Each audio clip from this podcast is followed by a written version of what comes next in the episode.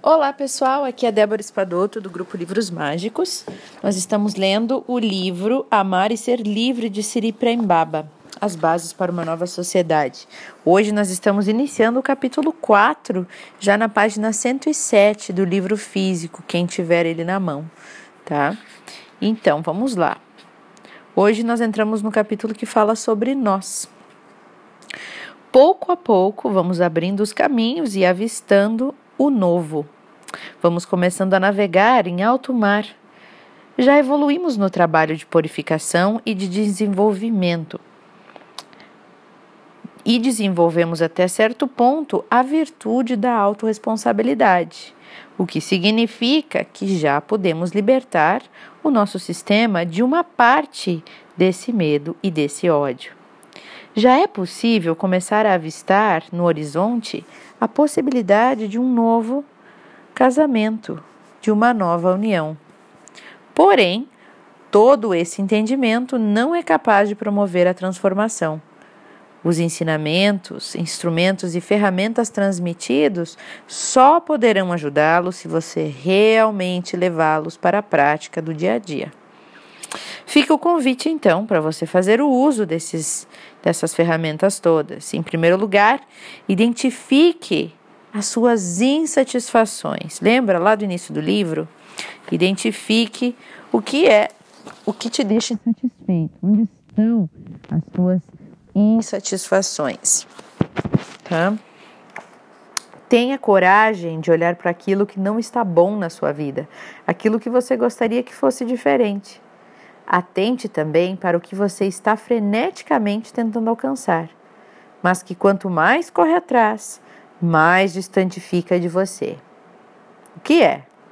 Tenho certeza que já veio algo na sua mente, né? Observe essa ansiedade, essa angústia que você sente, essa frustração que nascem dessa situação. Elas indicam uma possível contradição dentro de você. Contradição.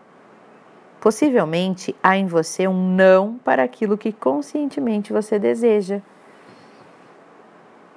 Abra-se para permitir tomar consciência desse não. Qual é esse não? Por que, que você não quer algo que conscientemente você quer tanto? Mais do que isso, procure se existe em você um desejo pelo oposto daquilo que você consciente quer. Né? Se você quer, não quer que tenha algo maravilhoso na sua vida para você continuar usando a máscara da vitimização, ou por você ter medo de aquela coisa maravilhosa acontecer de verdade, aí eu faço o quê? Como é que eu vou organizar minha vida se isso acontecer de verdade? Assim é que a gente começa a entender melhor os conflitos nas relações humanas e, quem sabe, conseguimos abrir os caminhos para visualizar como seria uma nova relação, na qual duas correntes positivas se encontram, em que dois sim se encontram. Porque o encontro entre dois não, ou entre um sim e um não, é fácil de visualizar. Esse é o velho padrão. Sempre batendo de frente, né? Imagina quando duas correntes positivas, duas pessoas positivas, dois sim se encontram. A essa altura, talvez você já esteja ansioso, se perguntando: mas afinal, como é que é esse novo casamento? Talvez você tenha muitas ideias ou idealizações sobre como seria essa nova relação, não? Talvez você tenha identificado que se encontra em um velho casamento e esteja em busca de respostas. Alguns podem até estar convictos de que esse negócio de relacionamento não é para eles. Bom, se algum desses for o seu caso, não se preocupe. Neste plano, o novo casamento raramente acontece cedo na vida. Pois uma relação desse tipo só pode surgir após um profundo amadurecimento. O velho casamento tem a sua importância no processo evolutivo, apesar de tudo. Dependendo do karma da pessoa, ela pode precisar viver essa experiência, aquele relacionamento, para aprender e integrar certos aspectos da personalidade dela. Então, não importa a idade, não importa o sexo, a raça, a religião. Estando encarnado neste plano, você está matriculado na Universidade dos Relacionamentos. Esse é o grande tema. Alguns já estão lá nos exames finais, outros ainda estão na prova de ingresso. O que determina quão avançados estamos é a nossa capacidade de assumir responsabilidade, pois somente através dessa maturidade podemos perdoar e agradecer. Sem essa virtude, não é possível se formar neste curso. Então, relaxe e aproveite esta jornada. O orgulho e o medo da intimidade. Hum, será que a gente tem medo da intimidade? Será que somos orgulhosos demais? Eu costumo dizer que, apesar do romantismo, o relacionamento pode ser visto como material de escola Muitas vezes, uma relação aparentemente negativa é melhor que o isolamento. Porque esta relação que é negativa, pelo menos, ela proporciona oportunidades de aprendizado para esse ser. Portanto, se você está sozinho, é importante avaliar o real motivo dessa escolha. No capítulo 3, eu fiz uma sugestão. Se você está se relacionando ou quer se relacionar, Preste atenção para ver quem em você está manifestando esse desejo. Tome consciência das suas motivações. Cheque os possíveis padrões destrutivos lá inconscientes em você. Faço a mesma sugestão agora para quem está sozinho e não quer se relacionar. Observe atentamente, busque compreender o que o que está aí dentro de você que te leva a querer ficar sozinho? Trata-se mesmo de uma escolha, uma ação inconsciente ou consciente, ou é apenas uma reação que você nem se dá conta?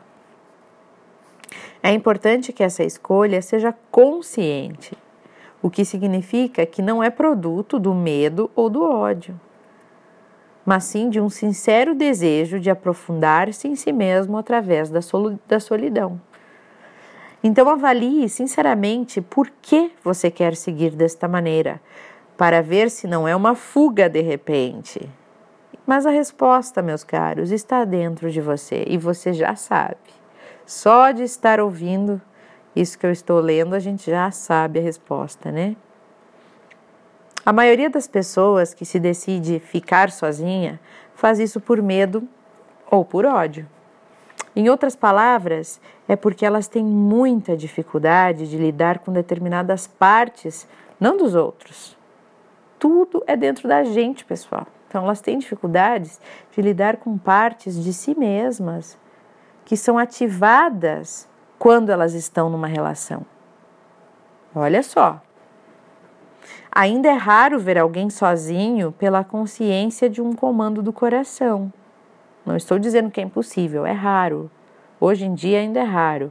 Por saber que é isso que a alma está precisando para expandir naquele momento a escolha, a decisão de ficar sozinha que vem do coração. Ainda é raro haver isso, porque normalmente as pessoas escolhem ficar sós porque a relação se tornou muito desafiadora. Elas não conseguem atravessar determinado estágio por medo da, da sua própria revelação. E sem revelação não há intimidade. A intimidade é o encontro de dois centros.